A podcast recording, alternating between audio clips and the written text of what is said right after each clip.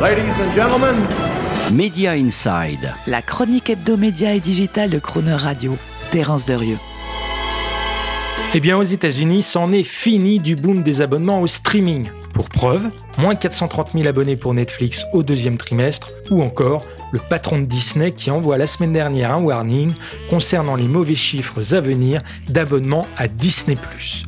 Désormais, les foyers américains, dont 80% disposent d'au moins un service de streaming, y regardent à plusieurs fois avant de s'abonner. D'abord en évitant de souscrire à trop d'abonnements en même temps, ensuite en s'abonnant ou se désabonnant au gré des volumes et exclusivités de nouveautés et originals proposés tous les mois par les principales offres du marché, et enfin en veillant à ne pas empiler des services qui ont des bibliothèques de programmes communes, Hulu, Prime Video, Peacock et Paramount Plus ont par exemple presque 15% de leurs programmes en commun. De plus, les grands streamers font face désormais à une concurrence pléthorique. Il existe plus de 200 services de streaming aux États-Unis, avec le risque d'être pris dans un étau entre d'un côté les services de niche comme Sundance Now, BT+, Shudder ou Account TV, et de l'autre les services de VOD gratuites comme Pluto, Xumo ou Tubi que les foyers américains plébiscitent en complément, voire même en remplacement de leurs abonnements payants. Conséquence de tout cela, les taux de désabonnement au streaming,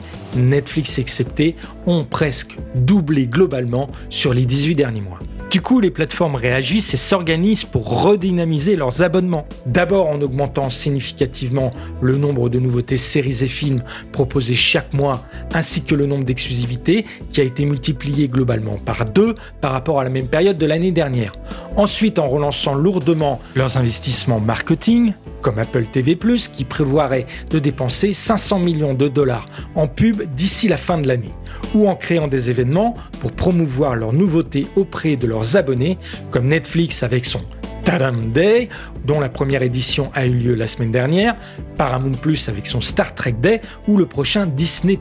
Day également en diversifiant leurs offres avec du sport, véritable arme de rétention des abonnés, comme Paramount Plus ou Prime Video avec le basket de la NFL ou Peacock et Discovery avec les Jeux Olympiques. Enfin, en systématisant des offres commerciales communes ou bundle avec des opérateurs mobiles comme T-Mobile et AT&T qui incluent respectivement Netflix ou HBO Max gratuitement dans leur forfait téléphonique, sachant que les streamers adorent ce type de deal parce que les taux de désabonnement sont très très faibles. Ou en faisant des promotions agressives comme Disney ⁇ qui pour anticiper ses mauvais chiffres relance son offre d'essai gratuit de 7 jours ou Viacom CBS qui lance un abonnement groupé Paramount Plus plus Showtime avec, tenez-vous bien, 30% de remise.